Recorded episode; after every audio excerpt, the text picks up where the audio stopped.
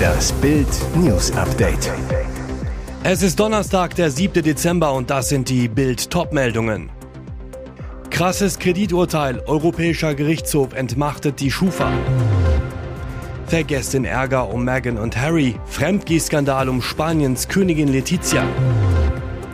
Sie wird immer beliebter. Republikaner schießen sich auf Nikki Haley ein. Krasses Krediturteil. Europäischer Gerichtshof entmachtet die Schufa. Megaschlappe für die mächtige Schufa. Der Europäische Gerichtshof hat für die Auskunftei ein wichtiges Urteil verkündet. Der Score, also die Einschätzung der Bonität, darf nicht allein entscheidend sein, ob jemand einen Kredit, einen Handy- oder Energievertrag oder Waren aus dem Internet bekommt. Oder anders formuliert, der Schufa-Score ist nur unter bestimmten Voraussetzungen erlaubt. Auch die Kunden der Schufa sind betroffen. Unternehmen dürfen nicht ausschließlich auf Grundlage einer automatisierten Bewertung der Kreditwürdigkeit durch die Schufa entscheiden, ob sie Verträge mit Kunden abschließen. Der EuGH entmachtet also die Schufa. Hintergrund des Rechtsstreits ist der Fall einer Klägerin, der ein Bankkredit verweigert wurde. Vergesst den Ärger um Meghan und Harry, Fremdgehskandal um Spaniens Königin Letizia. Nicht nur die Briten wissen, wie Krise geht, auch bei der spanischen Krone brodelt es derzeit gewaltig. Hat Königin Letizia von Spanien womöglich ihren Mann betrogen? Es ist ein Fremdgehskandal, der die Mätzchen bei Harry, Meghan, Charles und Co. geradezu trivial erscheinen lassen. Hintergrund ist ein Posting auf X, vormals Twitter des Unternehmers Jaime del Burgo, einstiger Schwager der heutigen Königin. Darin behauptet del Burgo, eine Affäre mit Letizia gehabt zu haben, als sie schon mit König Felipe dem Sechsten liiert war. In seinem mittlerweile gelöschten Ex-Post zeigt Del Burgo laut Times ein Selfie, das Letizia zeigen soll. Die brünette Frau, die der spanischen Königin wirklich sehr ähnlich sieht, macht ein Spiegel-Selfie von sich, hält eine Hand auf ihren Bauch, scheint schwanger zu sein. Falls es Letizia ist, müsste das Foto entweder vor der Geburt von Tochter Leonor oder Tochter Sophia entstanden sein. Del Burgo behauptet, der Schal, den sie trägt, ist seiner. Pikant, in der Nacht vor der Trauung im Mai sollen sich Letizia und Jaime wieder in Madrid heimlich verabredet haben. Als wir uns trafen, ergriff sie meine Hand und fragte mich, warum ich ihr nie einen Heiratsantrag gemacht habe, so Del Burgo, der Letizia so darstellt, als wäre sie die Tonangebende in der Affäre gewesen. Mehr dazu lesen Sie auf Bild.de. Sie wird immer beliebter. Republikaner schießen sich auf Nikki Haley ein. Vierte und letzte TV-Schlacht des Jahres der republikanischen Präsidentschaftskandidaten. Austragungsort diesmal die Universität von Alabama in Tuscaloosa. Von den ursprünglich acht Trump-Herausforderern waren gestern nur noch vier geblieben. Eigentlich hatten sie alle ein Duell der Favoriten erwartet. UN-Botschafterin Nikki Haley versus Floridas Gouverneur Ron DeSantis. Doch es kam anders. Der Biotech-Entrepreneur Vivek Ramaswamy und DeSantis schossen sich auf Haley ein, während New Jerseys Ex-Gouverneur Chris Christie sie verteidigte. Angefangen hatte die Schlammschlacht mit Attacken von Ramaswamy, der die Ex-Gouverneurin von South Carolina bereits in der dritten Debatte als Dick Cheney in sieben Zentimeter Absätzen verunglimpft hatte. Diesmal sagte er, als es um ihre außenpolitische Qualifikation in der Zeit der Kriege in der Ukraine und Israel ging, nur weil sie bei der UN Kaffee getrunken hat, hat sie keine Erfahrung, sie weiß nicht einmal, welche Provinzen in der Ukraine sie verteidigen will. Bevor Haley antworten konnte, ergriff Chris Christie die Initiative. Du beleidigst Nikki Haleys Basisintelligenz, fauchte er Ramaswamy an. Und weiter, sie ist eine smarte und verdiente Frau. Du bist der widerlichste Angeber Amerikas. Christie bekommt Applaus und ein Danke von Haley. Mehr dazu auf Bild.de. Zum allerersten Mal Taylor Swift spricht über Liebe zu ihrem NFL-Star. Seit Monaten wollen ihre Fans wissen, ist sie nun vergeben oder nicht. Nun hat Taylor Swift das Geheimnis gelüftet.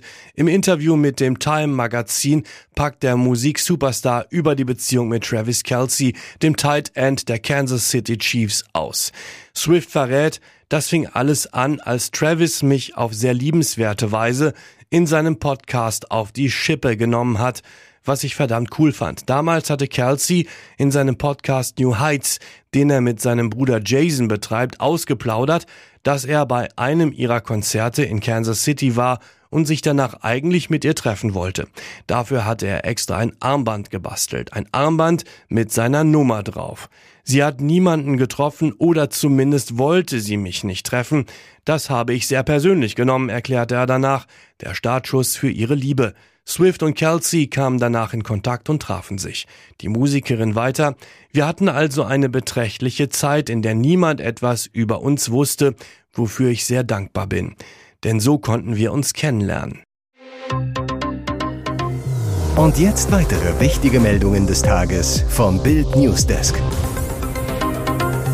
Spahn fordert Migrationswende. CDU-Politiker warnt vor AfD und Islamisten. Es ist die dramatischste Warnung an Deutschland, die von einem Politiker seit langem zu hören war. Wenn das Land die Migrationskrise nicht in den Griff bekommt, droht ein furchtbares Erwachen. Dann drohe Deutschland endgültig zu kippen. Davor warnt CDU-Mann Jens Spahn im Podcast von Bildvize Paul Ronsheimer. Spahn spart auch nicht mit Selbstkritik. Als langjähriger Bundestagsabgeordneter, Ex-Staatssekretär und Ex-Minister macht er klar, welche Verantwortung die CDU trägt. Die Partei habe jetzt einen letzten Schuss, wie er sagt. Bild dokumentiert die wichtigsten Aussagen des CDU-Politikers. Es ist vor allem der islamisch geprägte Kulturraum, in dem Judenhass, Hetze gegen Schwule, die Nichtgleichberechtigung von Mann und Frau zu oft Teil der Alltagskultur ist. Jeden Tag haben wir aktuell tausend Migranten, die irregulär Deutschland betreten.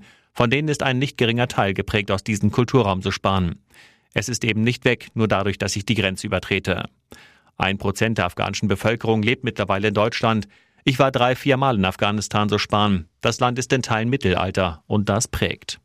Natürlich gibt es die positiven Beispiele, die gibt es zigtausendfach. Die muss man auch erwähnen. Aber es ist leider zu oft nicht der Regelfall, sondern der Ausnahmefall. Von den afghanischen und syrischen Flüchtlingen seit 2015 arbeitet nicht mal die Hälfte. Wir haben das strategische Dilemma, dass das Land so Mitte rechts ist wie lange nicht. Also selbst rechts von der CSU gibt es rund 30 Prozent, so sparen. Die Gesellschaft will also eigentlich ein vernünftiges, pragmatisches, Mitte-Rechts-unideologisches Herangehen, kriegt aber andauernd Koalitionen nach links. Er höre häufig den Vorwurf, er geht nachher mit einer der Ampelparteien. Das Schlimme ist zu sparen, er kann nicht widersprechen, weil man aus guten Gründen mit der AfD nicht koalieren wolle. Aber das führt dazu, dass man immer nach links Kompromisse mache. Wenn man aber nochmal eine Regierung anführt, in der nicht diese Probleme gelöst werden, ist es wahrscheinlich irgendwann auch mit CDU und CSU vorbei. Das ist sozusagen der letzte Schuss der Union für die demokratische Stabilität des Landes.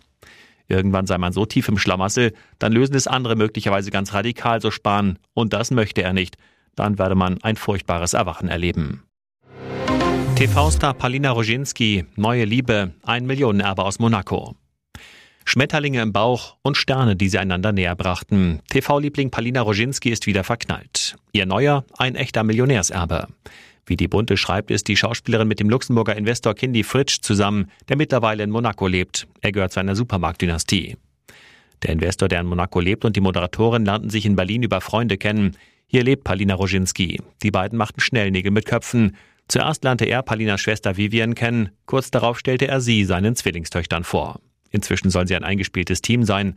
Wann immer es geht, fliegt die Schauspielerin an die Côte d'Azur, genießt dort den Patchwork-Family-Traum. Der Funke soll übergesprungen sein, als beide über ihre Liebe zur Astrologie sprachen. Die Sterne sind Palinas große Leidenschaft. Experte macht Hoffnung, Chancen auf weiße Weihnachten steigen. Der Winter ist erstmal vorbei. Es taut. Nach einem frostigen und teilweise sehr schneereichen Intermezzo in den vergangenen Tagen werden die Temperaturen in Deutschland in den kommenden Tagen wieder deutlich im Plus liegen. Aufgrund des Tauwetters droht im Süden und Westen Deutschlands in den kommenden Tagen eine Hochwasserwelle. Diplom-Meteorologe Dr. Carsten Brandt von donnerwetter.de zu Bild. Am Rhein könnte das Wasser über die Ufer treten. Der zweite Advent liegt bei den Prognosen aktuell im Westen bei bis zu 11 Grad Celsius. Im Osten, im Flachland, sollen Tagestemperaturen von bis zu 8 Grad erreicht werden. Am Montag und Dienstag wird es samt Sturmgefahr sogar noch milder. Danach zeigen die langfristigen Temperaturmodelle wieder den Einfluss von kälterer Luft und die Großwetterlage zeigt wieder auf Winter. Die Statistik macht allerdings wenig Hoffnung auf flächendeckenden Schnee an Weihnachten. Im Westen und Nordwesten Deutschlands ist Schnee zu Weihnachten in tiefen Lagen nur alle 10 bis 20 Jahre zu erwarten. Aber wir hatten schon Jahre mit weniger Chancen auf Schnee an Heiligabend, so der Experte. Und die Kaltluftphase nach dem dritten Advent könnte uns Schnee zu Weihnachten bringen. Hier ist das Bild News Update. Und das ist heute auch noch hörenswert. Bild berichtete über die katastrophalen Ergebnisse der PISA-Studie in Mathematik, in der Lesekompetenz und bei Naturwissenschaften. Die Werte fallen so niedrig aus wie seit Beginn der Tests im Jahr 2000, so PISA-Experte Francesco Avisati. In Bild sprechen jetzt die, die wirklich Ahnung haben, unsere Lehrer. Seit 15 Jahren unterrichtet Birgit Ebel Deutsch und Geschichte an einer Gesamtschule in Herford in NRW. Sie sagt, manche Schüler können nicht richtig schreiben oder lesen. In manchen Kursen der neunten Klasse kann ich nur mit dem Stoff der fünften Klasse unterrichten. Wenn wir uns nur an den Schwächsten orientieren, tue ich denen, die gut sind, keinen Gefallen. Ein Lehrer aus Bochum sagt außerdem, das System Grundschule steht kurz vor dem Kollaps. Warum? Aufgrund des Lehrermangels arbeiten wir an der Belastungsgrenze. Es gibt zu wenige Pädagogen für zu volle Klassen. Schwache Schüler können nicht individuell gefördert werden. Kinder sind nicht mehr in der Lage, sich zu konzentrieren. Ein anderer meint, ich war Lehrer an einer Realschule in Baden-Württemberg für Deutsch, Geografie und Kunst. Nachdem mein Arbeitsvertrag ausgelaufen ist, arbeite ich nun in der freien Wirtschaft, da ich alternativ wieder nur einen Jahresvertrag bekommen hätte. Dafür hätte ich aber in eine sehr ländliche Gegend, 130 Kilometer von meinem jetzigen Lebensmittelpunkt ziehen müssen. Das wollte ich nicht. Weitere Meinungen gibt es auf Bild.de. Das ist mal ein echtes Lippenbekenntnis. FDP-Politikerin und Ex-Pornostar Anina Ukates Semmelhack gibt regelmäßig auf Instagram Einblicke in ihr Leben und ihre politische Arbeit. Sie ist Abgeordnete im Stadtverordnetenkollegium von Elmshorn in Schleswig-Holstein und des Kreistags in Pinneberg. Klar, dass jetzt auch ein Bundestagsbesuch in Berlin dokumentiert wurde. Doch auf einem Foto sieht es so aus, als habe Anina eine dicke Lippe riskiert. Ihre Fans wollen in den Kommentaren wissen, was da passiert ist. Deshalb hat Bild nach nachgefragt. Anina, bist du jetzt bei den Liberalen? Sympathisch und offen erklärt die FDP-Frau, ich hatte schon immer etwas schiefe Lippen. Wenn ich für ein Foto lächle, verziehe ich sie manchmal aus Versehen, sodass es etwas ungerade aussehen kann. Ich habe aktuell nichts an den Lippen machen lassen. Noch nie? Doch, gesteht Anina, ich habe einmal einen Lippenfiller eingesetzt, zuletzt mit Mitte 20, so wie die Mädels das heute alle machen. Der wirkt aber permanent, ist dauerhaft, der wurde damals in die Lippen gespritzt.